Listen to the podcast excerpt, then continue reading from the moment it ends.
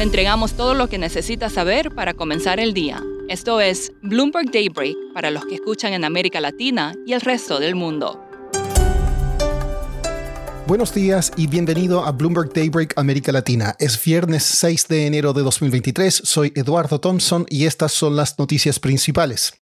Los mercados están relativamente planos esta mañana a la espera de datos de empleo en Estados Unidos. Se prevé una fuerte creación de empleos y que la tasa de desempleo se mantenga estable. Esto mantendrá la presión para que la Fed deje las tasas altas. China planea reducir las restricciones sobre el endeudamiento de las empresas inmobiliarias. Según fuentes, Beijing podría relajar los límites de endeudamiento para algunas y extender el periodo de gracia para cumplir las metas de pasivos de otras. Se mantiene el impasse en el Partido Republicano para elegir a Kevin McCarthy como líder de la Cámara de Representantes de Estados Unidos. Ya van 11 votaciones fallidas, la racha más larga desde la Guerra Civil.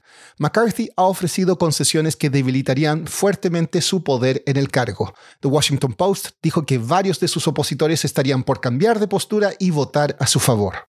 La inflación en la eurozona volvió a niveles de un solo dígito por primera vez desde agosto. La lectura de diciembre fue de un 9,2% por debajo de lo previsto. Sin embargo, los precios subyacentes se aceleraron a un récord del 5,2%. En cuanto a la guerra en Europa, Rusia quiere que las empresas estatales y los productores de fertilizantes y carbón paguen más dividendos e impuestos para financiar la invasión a Ucrania. Por su parte, Estados Unidos y Alemania enviarán vehículos blindados y sistemas de defensa aérea Patriot a Ucrania. En noticias corporativas, Chevron enviará este mes 800.000 barriles de crudo venezolano a su refinería en Mississippi. Tesla volvió a reducir el precio de sus vehículos modelo 3 e Y en China. La cadena de tiendas Bed Bath Beyond se prepararía para declarar su quiebra y las acciones de Samsung Electronics suben tras informar resultados trimestrales por debajo de lo previsto, lo que alimenta expectativas de una reducción en la producción.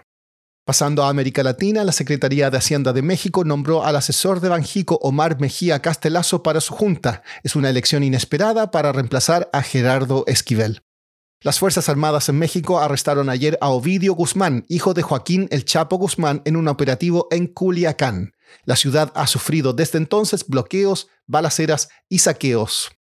En Chile, el gobierno de Gabriel Boric anunció ayer un nuevo paquete de medidas de ayuda para la población de 2.000 millones de dólares para contrarrestar los efectos de la alta inflación. Esta mañana se informó que la inflación cerró el año en 12,8%, su mayor nivel desde 1991.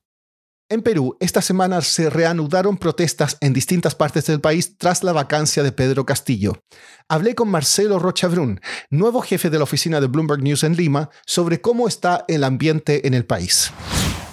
Pues ahora con el año nuevo se han retomado algunas protestas en Perú que habían empezado en diciembre. Estamos viendo algo así como la cola de lo que sucedió en Perú después de, la vacancia del presidente Pedro Castillo que Pedro Castillo fue reemplazado por su vicepresidenta, Dina Boluarte. Y eso generó una ola de protestas, en, especialmente en el sur rural del Perú.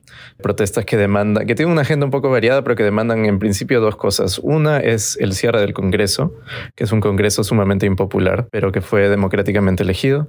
Y lo otro es la renuncia de Dina Boluarte, que también constitucionalmente asumió la presidencia después de la vacancia de Pedro Castillo. Eh, la situación actual es que Dina Boluarte va a ser presidenta hasta el 2024, dos años antes de que debería acabar su mandato en teoría, y que se van a ir ella y el Congreso a elecciones en el 2024.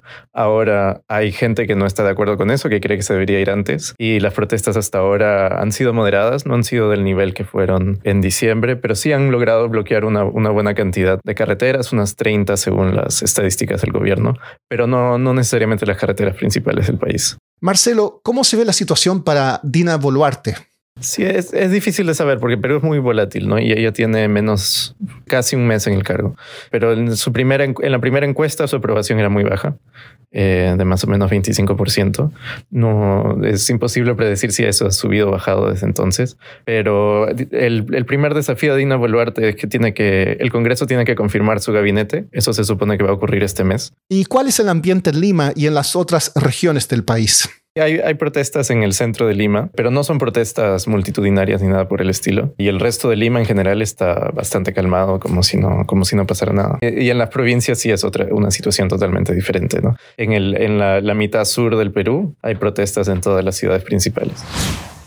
Y para cerrar, la NFL informó que no reanudará el juego entre los Buffalo Bills y los Cincinnati Bengals que se pospuso el lunes después de la horrible lesión sufrida por el jugador Damar Hamlin.